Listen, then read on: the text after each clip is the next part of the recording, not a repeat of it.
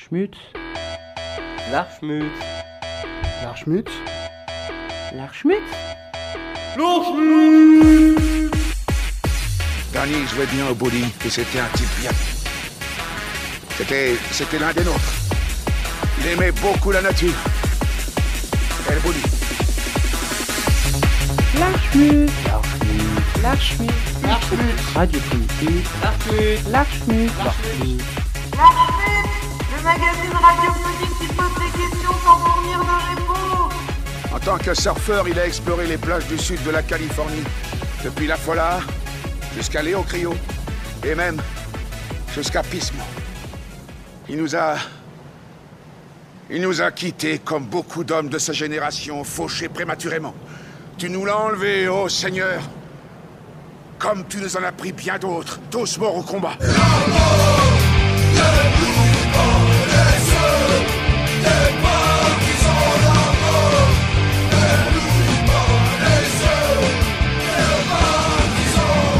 Mesdames, Messieurs, nous sommes au regret de vous annoncer ce nouvel épisode de l'Archmut. En ce douloureux mois de novembre, marqué par les déviances mémorielles du président, nous avons nous aussi décidé de nous intéresser à la mort. Avant de réfléchir à notre rapport à la mort, à la façon dont on s'occupe de la dépouille de nos animaux, et même comment les animaux s'occupent eux-mêmes de leur dépouille, on commence cette émission, ô combien funeste, par un petit historique des services funéraires, des pompes funèbres.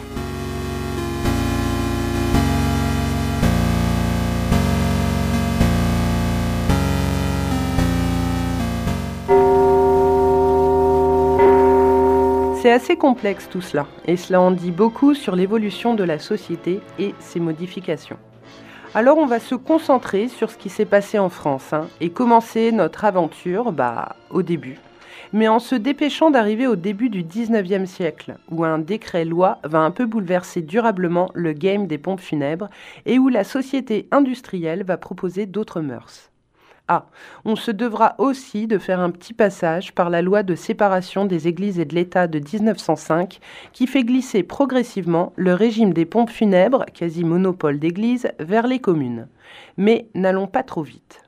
Bon, point de départ. Il est communément admis de dire que notre espèce enterre ses morts depuis 120 000 ans. Sarcophage, embaumement, incinération, cercueil ou pas, les pratiques sont diverses et évoluent suivant les modes de vie, les religions, les cultures, les mœurs. L'émergence du christianisme a fait de l'inhumation la quasi-règle tacite et absolue après la conquête franque.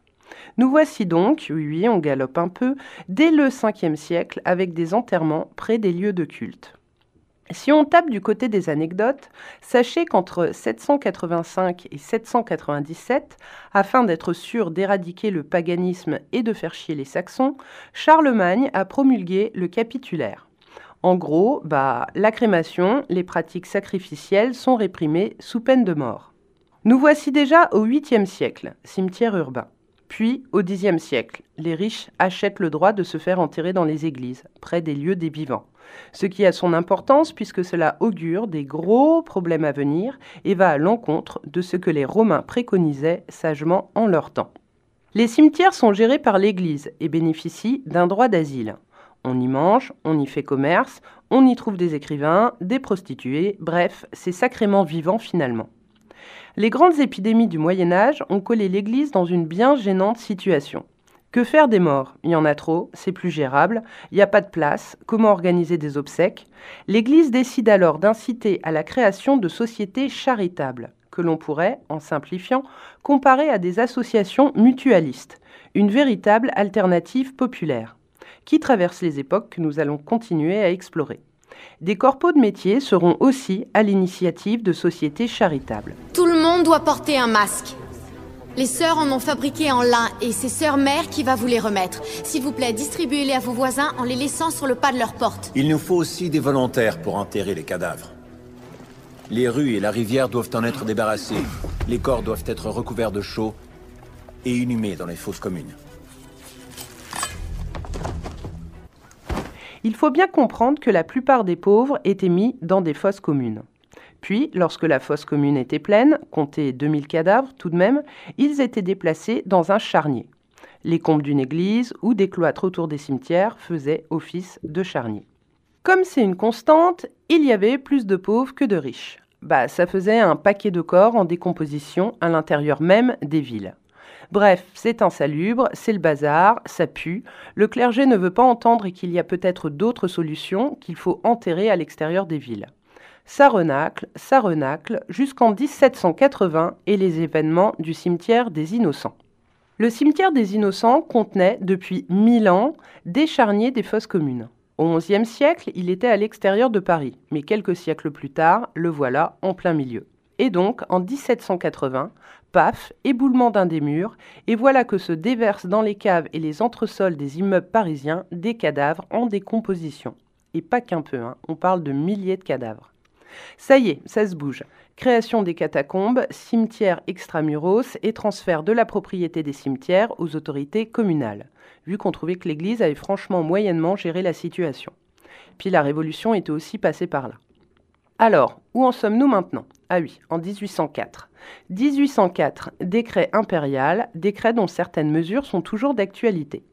On l'a dit, l'obligation de créer des cimetières hors de l'enceinte des bourgs et des villes, la suppression des fosses communes, mais aussi la possibilité de créer des cimetières confessionnels et d'acquérir pour les familles des concessions. Parenthèse, le XIXe siècle voit clairement revenir un certain culte des morts. Il n'y a qu'à voir les monuments mortuaires de l'époque, ou la littérature romantique. Cela coïncide parfaitement avec cette possibilité d'acquérir des concessions et de construire des mausolées avec moultes anges en pleurs. On y est. Ça passe juste en dessous du cimetière. Mais je vois pas d'entrée. Je ne, je ne savais pas que les plans de la ville étaient, étaient accessibles au public. L'entrée du tunnel se trouve évidemment dans la tombe. En 1905, loi de séparation de l'Église et de l'État. Laïcisation progressive des pompes funèbres, déjà bien amorcée par le transfert de gestion des cimetières aux communes. Pour être vraiment exact, il y a nombre de lois et de mesures entre 1804 et 1905 qui permettent d'arriver à cette transformation d'importance. Les pompes funèbres passent d'un monopole religieux à un monopole d'État. Mais il serait franchement très fastidieux et un chouille long de tout dépioter consciencieusement. Revenons à notre début 20e. Les communes ont maintenant un rôle prédominant dans la gestion de la mort. Deux possibilités s'offrent à elles. Créer des régies municipales et assurer directement le service, il en reste encore d'ailleurs, peu, mais il en reste en France actuellement, soit déléguer à des entreprises en se conformant aux lois et règlements en matière de travaux publics. Vu que les entreprises des pompes funèbres s'étaient bien battues au XIXe siècle contre le monopole religieux, en étant par exemple des acteurs incontournables, cette évolution a fait des heureux du côté des entrepreneurs. Alors là, il y en a de la littérature sur ces grands changements, et on est obligé de survoler parce que ça a chicané sévère tout de même. Une partie de l'Église faisait bien la moue, certaines entreprises mandataires violaient les compétences des communes, se mettaient de côté des marges illégales, et les familles se retrouvaient avec des facturations où elles ne comprenaient que dalle. Bref, c'était un peu flou, un peu opaque, les communes ne surveillaient pas ou n'arrivaient pas à surveiller assez, les familles n'étaient pas assez informées, en 1993, la loi a changé. Oui, oui, on a fait un sacré bond dans le temps, hein, mais les choses ne changent pas en deux-deux. Puis voir si c'est mieux, je vous en laisse seul juge. On reviendra sur cette nouvelle loi de 93 dans peu de temps. Revenons au début 20e. Vous avez déjà entendu l'expression un enterrement de première classe Oui, sûrement. Alors si vous me dites que c'est un enterrement qui en jette, vous avez raison, mais vous avez aussi tort. Tu as la splendeur d'un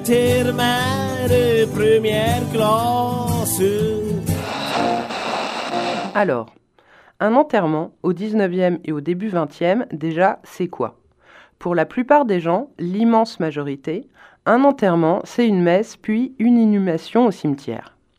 Pour que cela soit simple d'un point de vue administratif, que cela soit facilement organisable, facilement tarifiable surtout, paf, un arrêté préfectoral mis en place les classes d'enterrement. De 3 à 6 selon les régions. Selon le choix de classe, on n'a évidemment pas le même service. Tu veux 4 chevaux noirs pour tirer le corbillard, choisis un enterrement de première classe. Si tu prends la sixième, te plains pas d'avoir un âne mité pour tirer ta vieille carcasse. Le nombre de volets de cloches à l'église était aussi déterminé par le choix de classe d'enterrement. Le poids des bougies à l'église, la tenture sur la porte de l'église ou non, le nombre et la motivation des porteurs de cercueils, etc., etc. Et bien sûr, si la famille avait de l'argent, il était mais totalement inconcevable de choisir une classe d'un rang inférieur à son rang social. Pour les bourgeois, un enterrement de première classe devient un véritable rituel. Ta classe sociale te suit jusqu'à ta mort. Les banquiers consultaient même les registres d'obsèques car le choix des classes d'enterrement les renseignait super bien sur la santé financière de leurs clients. Pour illustrer le propos, à Paris, de 1821 à 1830, des personnes enterrées en sixième classe, ça fait 83% des enterrements sur un total de 261 000 morts. En 1956, il y avait toujours à Paris 51% des enterrements qui étaient de 5e ou de 6e classe, contre 8% en première et deuxième classe. Les 5e et 6e classes concernaient surtout la classe ouvrière et les indigents.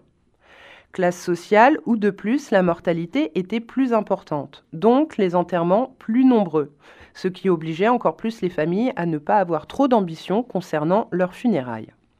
Les derniers enterrements de classe datent de la fin des années 70, grosso modo. Hein. Il est important de souligner que les communes, aussi bien en 1905 qu'actuellement, se doivent d'enterrer à leur charge les indigents, l'ancienne sixième classe.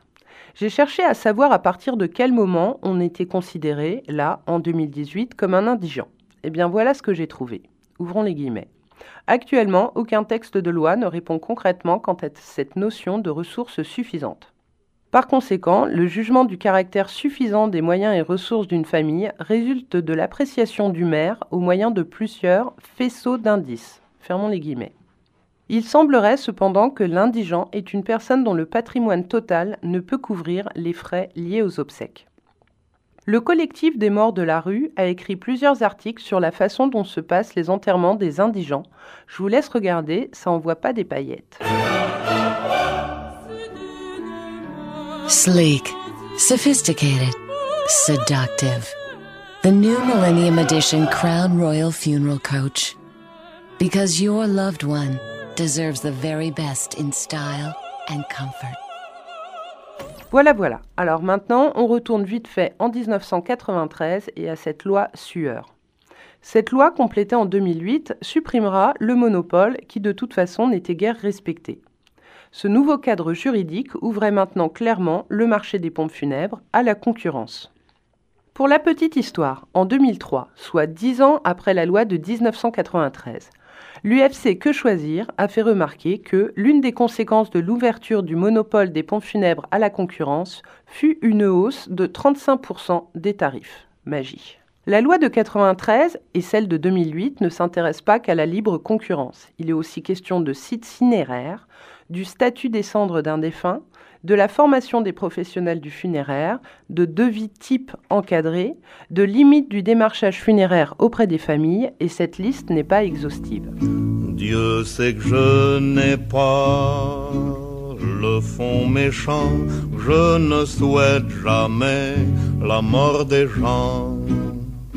Mais si l'on ne mourrait plus, je crèverais de faim sur mon talus. Je suis un pauvre fossoyeur. Pour terminer, j'aimerais juste qu'on réfléchisse ensemble à une éventuelle gratuité des services funéraires. En commençant par un exemple, parce qu'il existe une commune française qui se singularise bien dans ce domaine. Mouin-Sartou est une commune de 10 000 habitants à côté de Cannes et de Grasse, un village devenu une cité dortoir. La commune avait, comme de nombreux villages il y a encore quelques décennies, son service funéraire des enterrements, une régie municipale donc. Des entreprises de pompes funèbres ont bien essayé de s'implanter à Mouan-Sartou, mais ça n'a guère fonctionné. Pourquoi? Parce qu'à Mouan-Sartou, le service des obsèques est gratuit pour les habitants et pris en charge par la municipalité. En 93, loi Sueur, fin du monopole communal. Il devient interdit pour les communes, au nom de la concurrence avec les sociétés privées, de s'occuper gratuitement des obsèques. Bah, le conseil municipal de Mouansartou, il s'est dit Ok, rien à battre, on va faire payer 1 euro les obsèques maintenant, puis c'est tout, venez nous chercher si vous n'êtes pas d'accord. Je précise qu'ils ont la même politique avec l'eau et que la commune fait pousser des légumes bio cuisinés dans les cantines scolaires via des régies agricoles municipales. Sont comme ça à Mouan-Sartou. Tous les services publics sont gérés en régie municipale directe. Je voulais juste te dire, on ne vit qu'une fois. Il n'y a aucun Dieu, aucune règle, aucun jugement, à part ceux que tu acceptes et que tu crées toi-même. Et quand c'est fini, c'est fini. Bon, on quitte Mouan-Sartou et on se dit pourquoi ça serait pas pareil partout? Pourquoi rester inégaux devant la mort selon sa classe sociale? Puisqu'on passera tous par là, pourquoi notre visite au pont funèbre ne serait pas prise en charge, gérée par la société dont nous faisons partie? De plus, on l'a vu plus tôt, depuis 1993, un enterrement a un coût de plus en plus prohibitif. Coût qui a augmenté, comme bien d'autres services, bien plus rapidement que l'indice des prix à la consommation. Il ne s'agit pas de militer pour un enterrement de sixième classe, hein, mais bien pour un service de qualité et respectueux de chacun et chacune. Et peut-être aussi pour l'ouvrir à d'autres formes de sépulture que la crémation et l'inhumation. Paul Ariès, qui a beaucoup écrit à propos de la gratuité, dit, je cite, La gratuité des services funéraires forme une alternative à la conception capitaliste de la mort et donc de la vie. Point sur ce.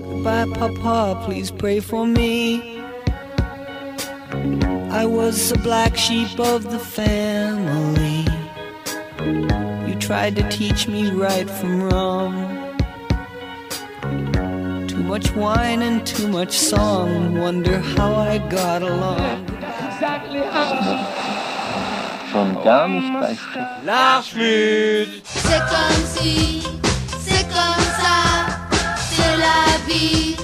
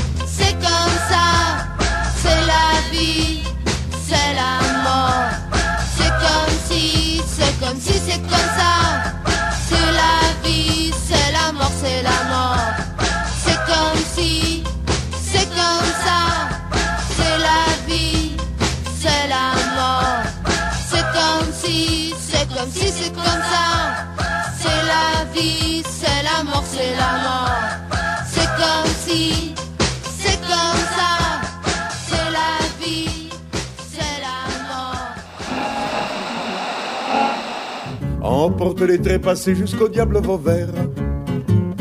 Les malheureux n'ont même plus le plaisir enfantin de voir leurs héritiers marrons marcher dans le crottin.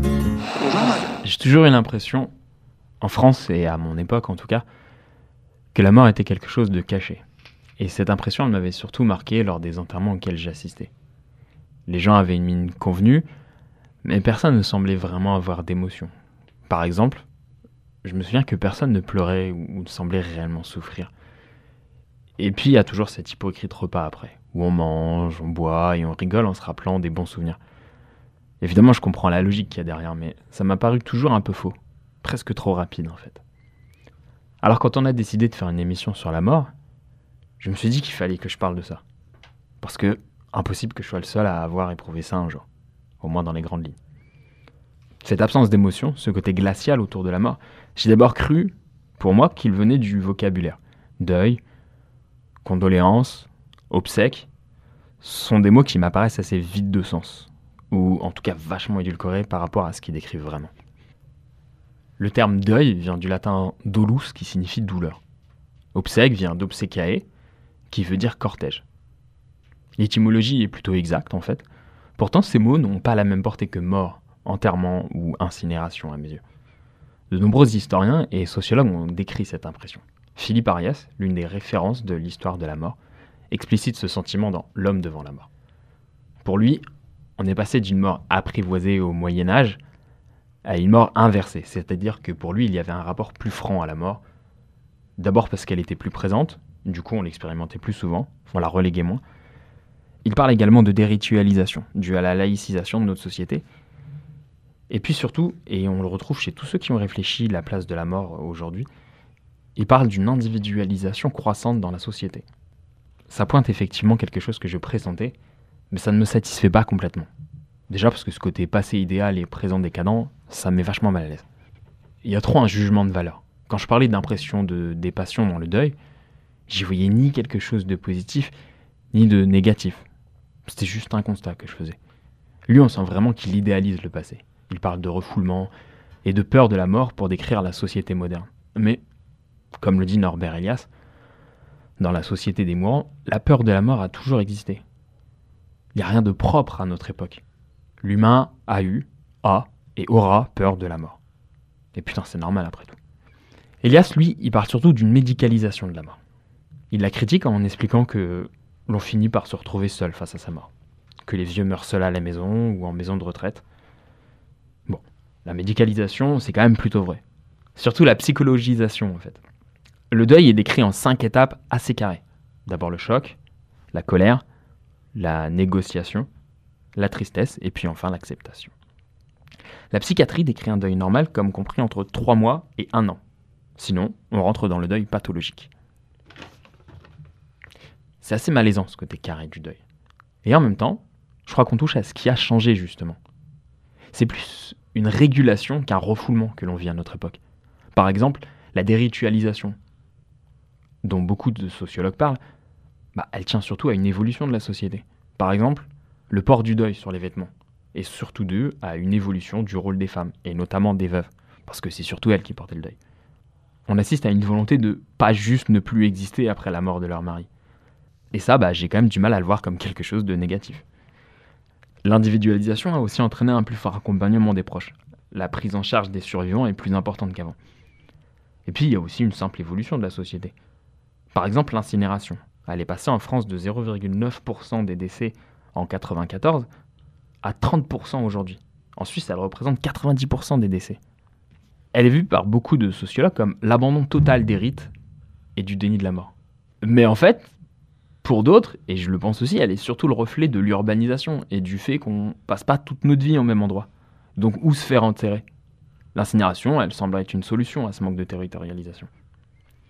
En fait, non pas un refoulement et une déritualisation, je crois qu'on assiste surtout à une volonté de maîtrise. Cariès critiquait en ironisant. On réserve sa tombe comme on réserve une table au restaurant.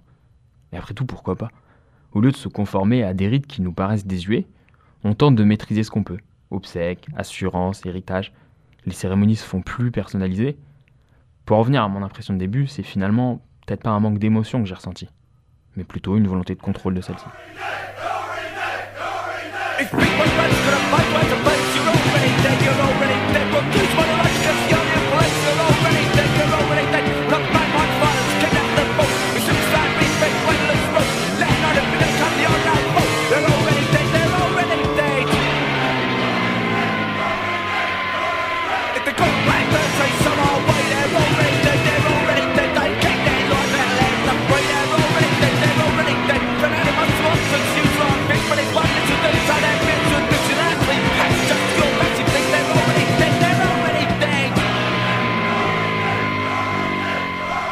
They'll try to sell their system like some kind of age old wisdom. And we've been at like that before. It's just the rich exploiting the poor. Well, here's an honest confession. We think it's time they learn a lesson. They've tried to throw the people down, but we've simply gone underground. Moving in the darkness, looking for light, looking for a future and ready to fight, looking for the freedom that's been denied. Fast to attack and fast to hide. In a world where the people can't make it, to learn to break it. And if the wealthy aren't prepared to shake it, okay, we'll simply have to take it.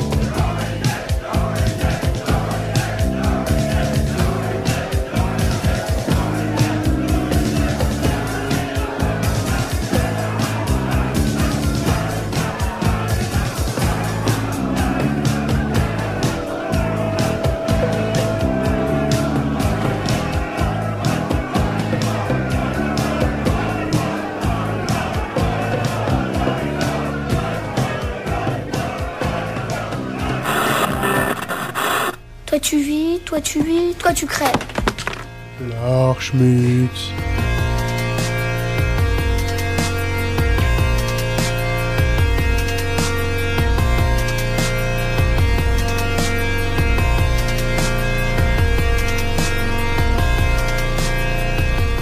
Alors, en ce mois de mort, on va s'intéresser un peu euh, à ce qu'on fait dans la mort de euh, nos animaux euh, et majoritairement de nos animaux d'élevage.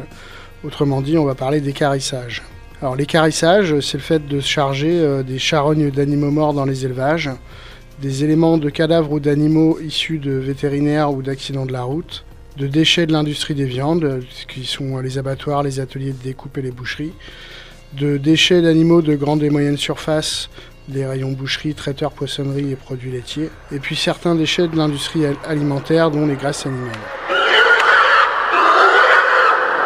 Alors euh, la technique euh, globale, c'est euh, de mélanger les cadavres d'animaux dépecés et, coupés, grossièrement broyés, et de les passer en autoclave pour les stériliser.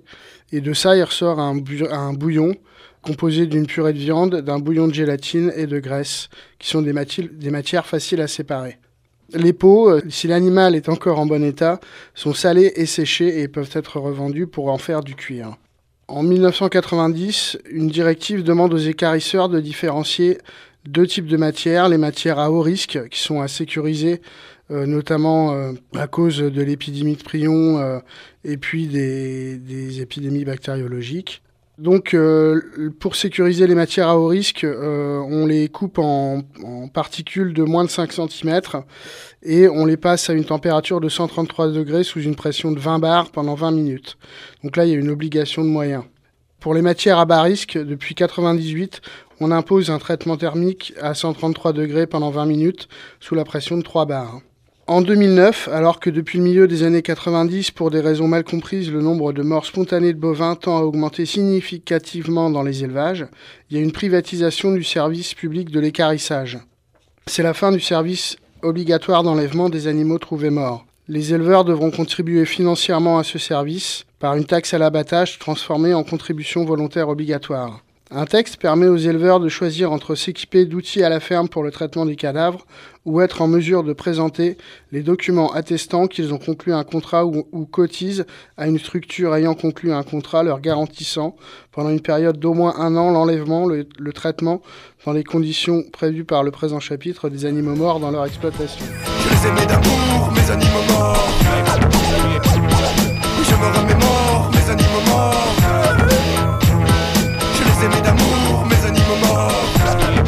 Alors dans les années 90, il y avait 3,3 millions de tonnes de déchets animaux générés chaque année par les abattoirs, dont environ 2,5 millions de tonnes étaient des produits à bas risque, et les 800 000 tonnes restantes étaient traitées par le service public de l'écarissage. Le volume traité par ce dernier s'est fortement accru à mesure que l'extension de la liste des matériaux à risque spécifié. C'est-à-dire qu'il y a de plus en plus de parties de déchets d'abattoirs qui sont considérés comme des déchets à haut risque. Et donc à ces 800 000 tonnes de déchets à haut risque issus d'abattoirs, il convient d'ajouter 415 000 tonnes d'animaux morts à la ferme. Voilà, donc sur les 3 700 000 tonnes de déchets animaux traités par l'écarissage, on sort environ 1 million de tonnes de farine et de graisse produites par an, dont 175 euh, 000 tonnes sont des farines et des graisses à haut risque qui sont donc euh, euh, destinées à l'incinération principalement pour fournir de l'énergie ou dans les cimenteries. Et 875 000 tonnes sont des farines et graisses à bas qui sont euh, destinées à l'alimentation du bétail ou des animaux domestiques et aussi pour une partie à l'alimentation humaine. Alors, les matières animales non consommées par l'homme. Selon leur, nature, elles sont appelées sous-produits ou coproduits.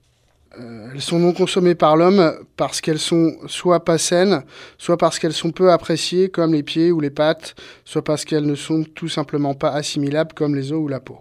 Alors le poids euh, des matières animales non consommées varie euh, selon les espèces.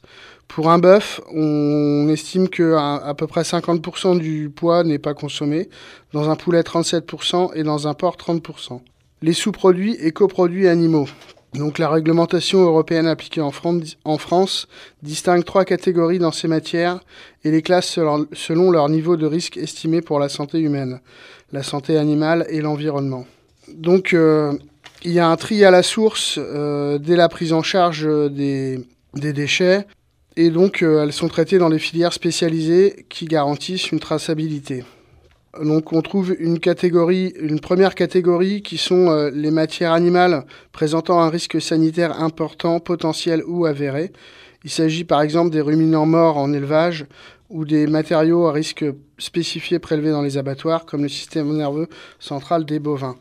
Ces matières sont appelées sous-produits. Elles sont mises à l'écart du circuit alimentaire pour protéger la santé publique et ne peuvent être valorisées qu'en énergie. La deuxième catégorie, c'est les porcs et les volailles trouvés morts en élevage ou les saisies en abattoir. Le risque sanitaire est présent, mais il est moins important que pour la catégorie 1, sans possibilité de transmission à l'homme. Après application d'un traitement adapté, la réglementation autorise la valorisation de ces matières en engrais. Et la catégorie 3 comprend les matières saines issues d'animaux sains et propres à la consommation humaine. Il s'agit par exemple des coups de poulet, des plumes, d'eau, de sang, de suif, de carcasses de canard. Ces matières parfaitement saines mais non consommées par l'homme pour des raisons d'impossibilité physiologique ou d'habitudes alimentaires sont désignées par le terme coproduit et bénéficient de possibilités de valorisation plus larges que les catégories précédentes. Donc alors qu'est-ce qu'on fait de tous ces beaux déchets une fois qu'on les a bouillis à 133 degrés euh, et tout ça. Donc il faut savoir que les eaux sont traitées séparément et on en fait du minerai d'os qui, sont, euh, qui est euh, utilisé par les gélatiniers pour faire de la gélatine de bœuf. Et euh, donc ça, c'est massivement utilisé dans l'industrie agroalimentaire, dans tout un tas de, de produits, produits industriels tout faits. Quoi. Haribo, c'est beau la vie pour les grands et les petits.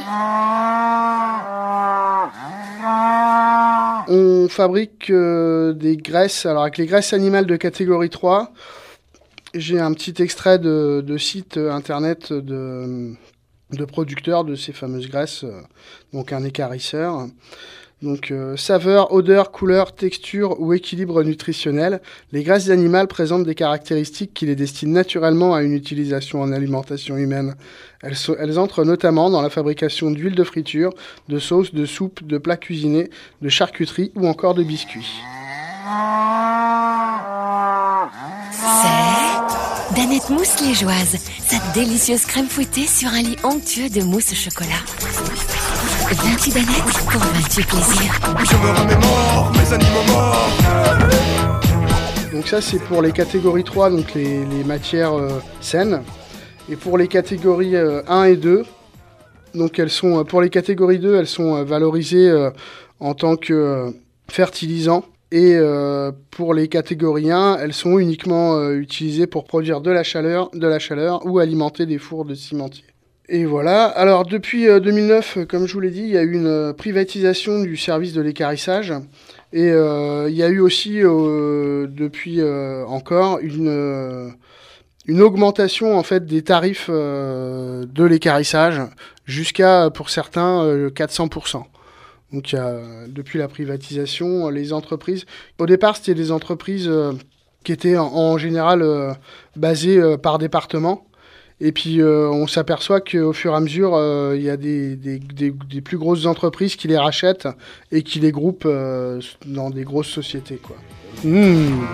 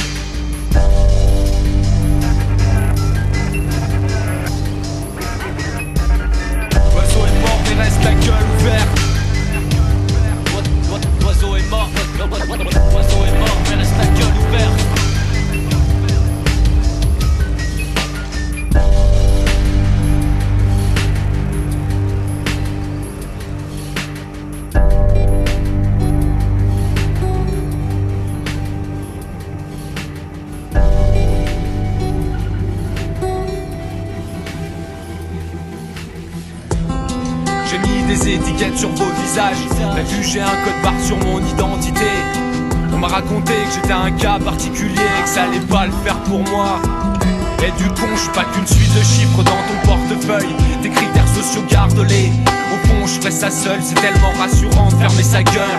D'attendre sagement la raclée avant d'avoir les poches vides et les idées creuses. Je n'attendrai pas que l'Elysée m'élise et me dise, me dicte et m'édicte mes droits. M'enliser de loi de loin, transgresser la croix. Je veux pas dire j'en ai pas. J'avise et révise mes déboires au verso de tes résumés. J'ai déjà lu entre tes lignes. Les ratures m'agressent. J'ai déjà calculé tes chiffres.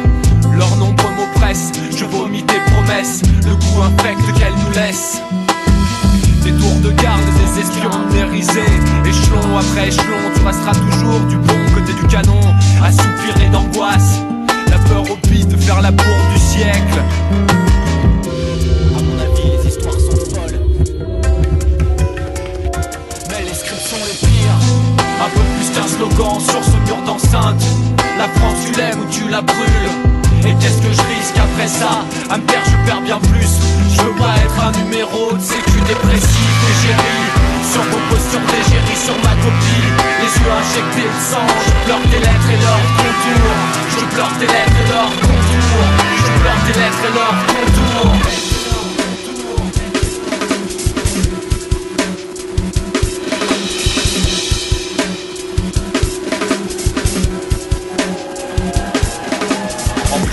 dans les méandres d'un formulaire supplémentaire Gère dans un questionnaire qui n'en finit pas de se répéter Décline ton nom, prénom, adresse à longueur d'existence. Quelques cases à cocher, quelques chances obligatoires. Être cadre à ne pas dépasser. Je déborde et vous écris en majuscule À quel point votre bureaucratie m'oppresse. Sachez que ce visage figé sur cette photo d'identité n'est pas le mien. Tout juste une pâle copie que je vous laisse agrafer Entre moi et vos duplicata Même certifié conforme Se trouve ce gouffre qu'on appelle l'État.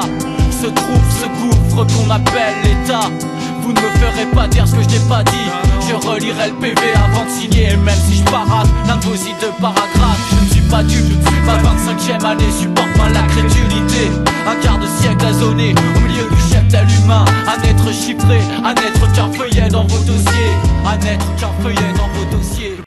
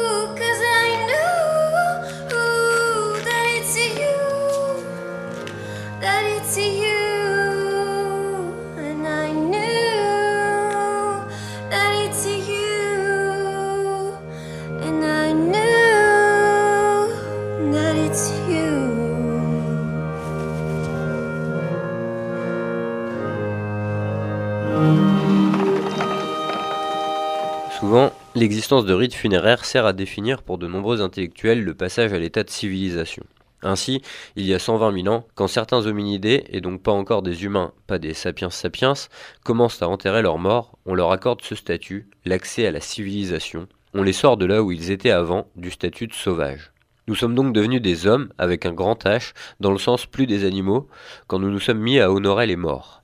Une question à 100 balles se pose donc assez facilement. N'y a-t-il vraiment aucun rite funéraire chez les animaux? C'est là, on a réussi.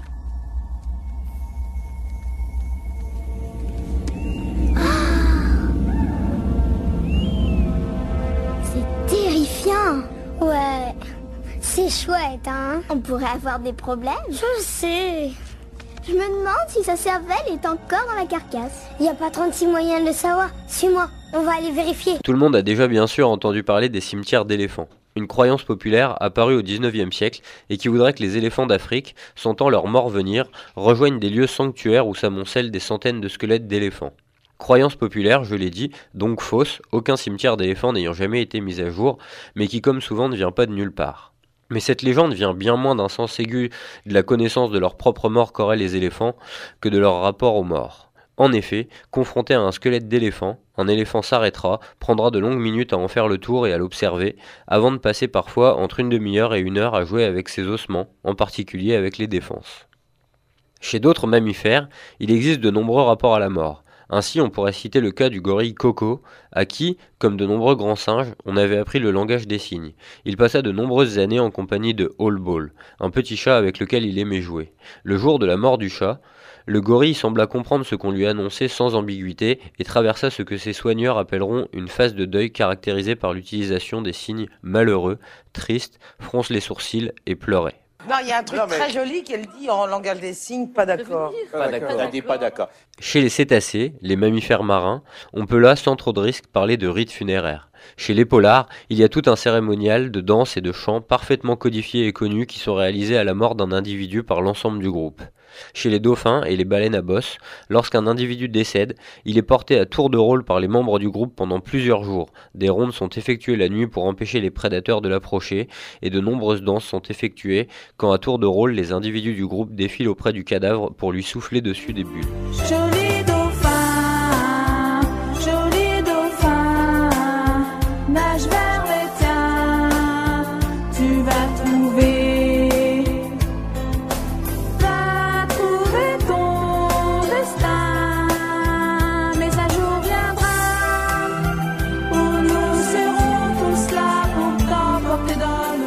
Ces comportements civilisés par rapport à la mort se trouvent surtout chez les mammifères, il faut aussi mentionner les différentes attitudes existantes chez les oiseaux. Ainsi, on peut citer les corbeaux, qui à la mort de l'un des leurs émettent des cris pour appeler ses compagnons, qui voleront ensuite tous autour du cadavre. Une pratique commune avec les geais buissonniers, qui eux y ajoutent un jeûne jusqu'à la fin de la journée de la découverte du cadavre.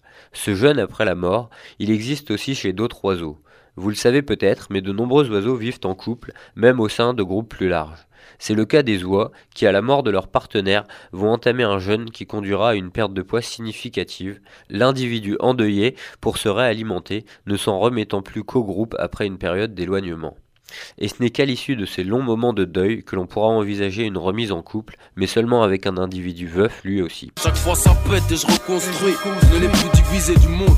C'est pour mes gars ou non.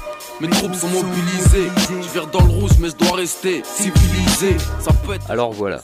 Il y a définitivement des traces de rites funéraires chez les animaux, n'en déplaise aux hommes civilisés que nous sommes. Si ça vous intéresse, sachez que j'ai fait toute cette chronique en pompant mes exemples dans un article d'Eucalyptus Eater, une blogueuse qui il y a 3 ans réagissait à une séquence de On n'est pas couché. Vous le trouverez rapidement. Avec un peu plus de recherche et quelques lectures scientifiques, vous vous rendrez compte qu'on en sait même beaucoup plus sur le sujet. Par exemple, que ce que je vous ai dit pour les éléphants est aussi vrai pour les girafes. Qu'en détention, on a pu observer des chimpanzés continuant à nettoyer un corps de nouveau-né pendant des jours, ou des belugas s'occupant d'un placenta à la suite du retrait du corps, puis d'une bouée fournie par les soigneurs pendant des mois après la mort de leur enfant. Que même les loups enterrent leurs louveteaux, et même pour terminer sur des lectures un peu plus ardues, que l'on commence même à pouvoir situer l'apparition de ces comportements sur le grand arbre de l'évolution des espèces.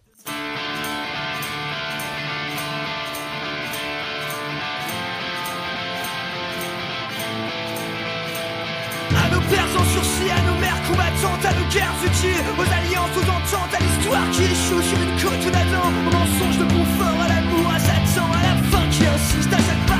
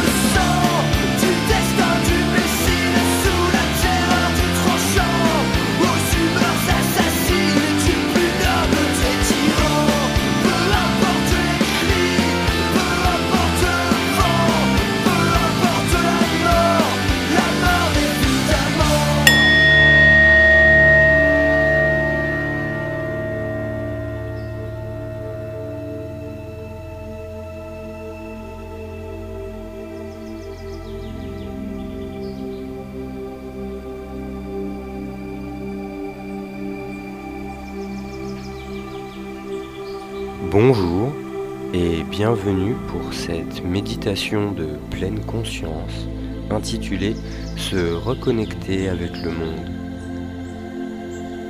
Avant de commencer, veillez à vous installer confortablement.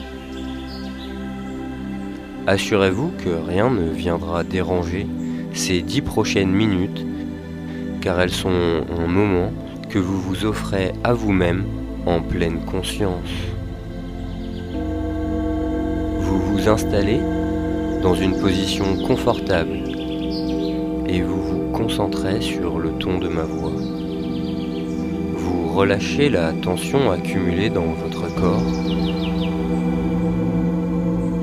Ainsi, la fatigue du travail et le stress de la maison libèrent peu à peu vos chairs.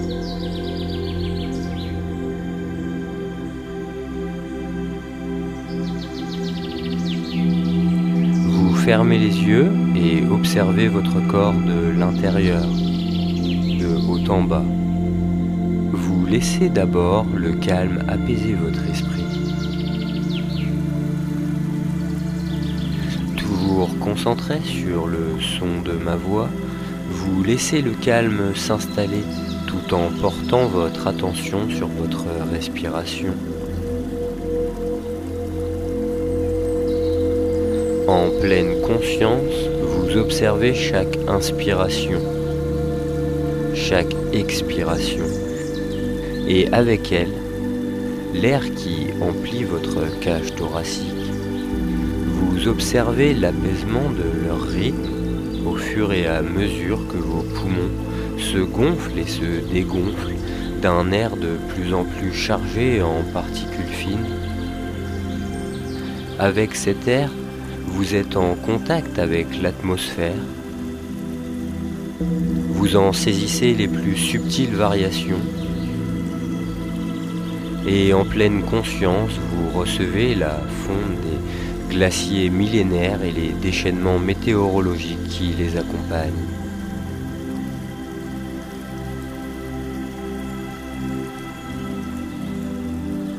Toujours concentrez sur votre respiration, vous accueillez en pleine conscience les famines inéluctables qu'entraîneront un dérèglement climatique généralisé.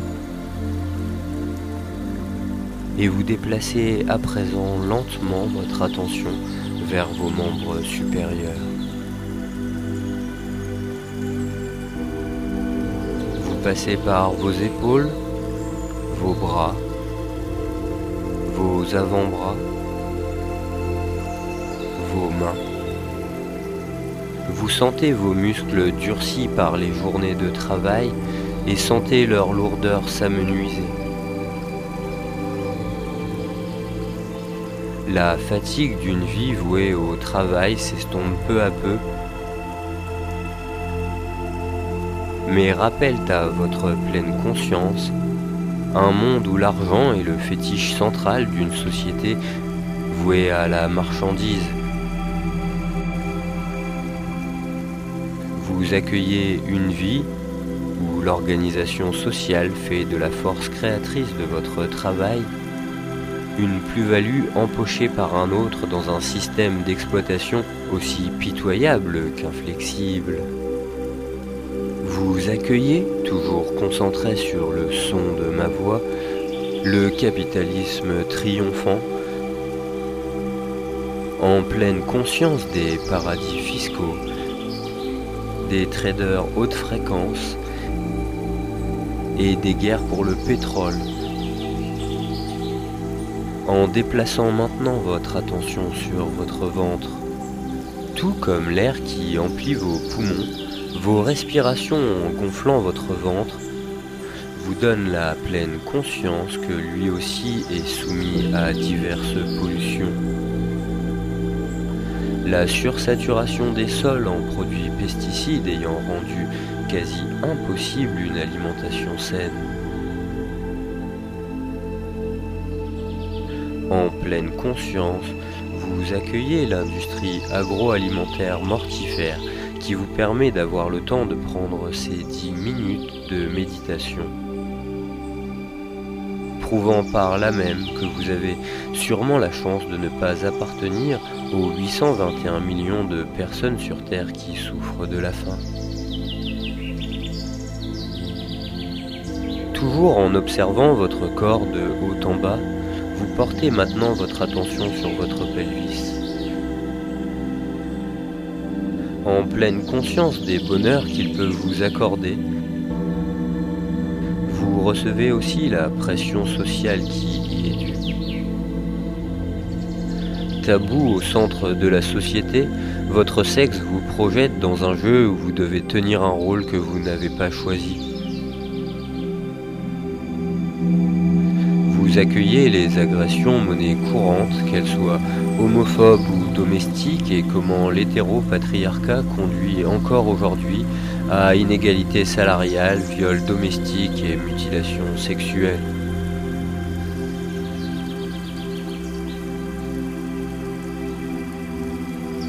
Toujours concentré sur votre respiration, vous déplacez votre attention le long de vos jambes. Vous sentez vos cuisses se détendre, vos mollets se relâcher. Lentement, votre attention se déplace vers vos pieds, ultime extrémité de votre enveloppe charnelle. Vos pieds qui, en contact avec la Terre, vous donnent la pleine conscience des 7 milliards et demi d'êtres humains qui l'habitent avec vous.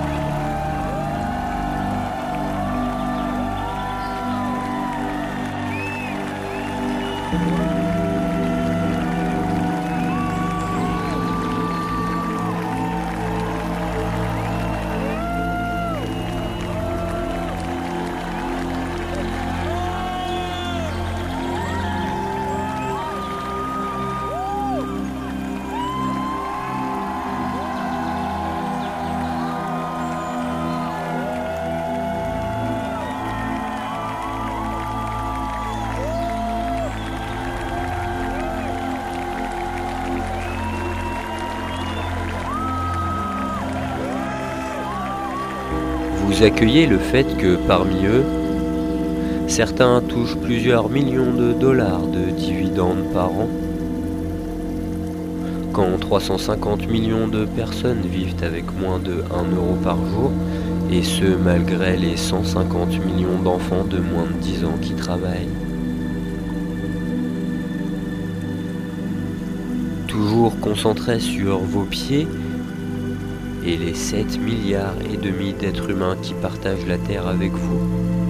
Et puisque nous méditons en français, portons à notre pleine conscience le colonialisme indélébile auquel l'histoire nous lie. Vous recevez ainsi un système idéologique adossé à un racisme culturel s'appuyant sur une domination financière sans faille qui régit encore aujourd'hui les relations entre les hommes et les pays.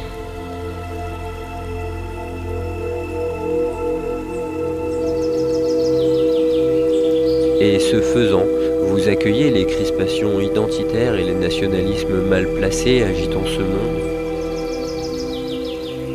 Vous accueillez les frontières posées arbitrairement sur les cartes pour séparer les hommes et les femmes.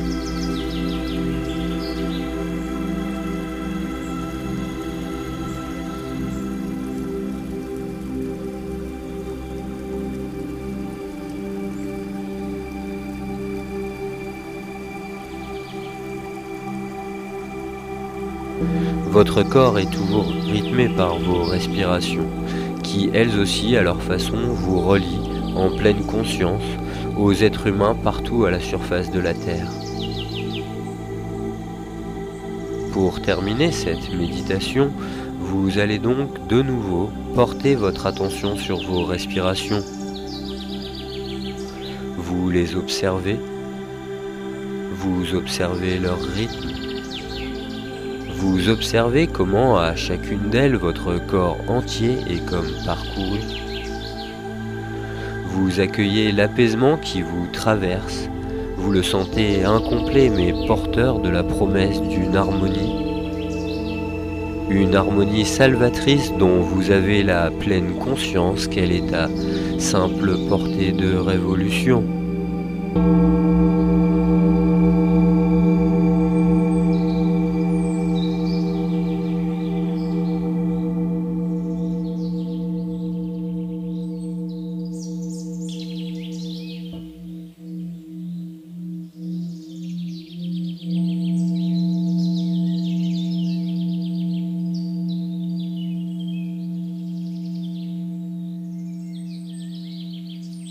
L'Archmutz, c'est terminé pour aujourd'hui. Mais moi j'ai le sourire, comme à l'enterrement d'un flic. Vous pouvez nous retrouver chaque troisième vendredi du mois à 18h sur les ondes de Radio Primitive, mais également sur l'audioblog d'Arte Radio. Naturellement, d'une balle dans le dos. Quand je partirai, faudra que je sois dans le deal. Improvise parmi les démons et les anges. Compose texte après texte. Pendant mon éveil, mes sons, écriture sacrée. Comme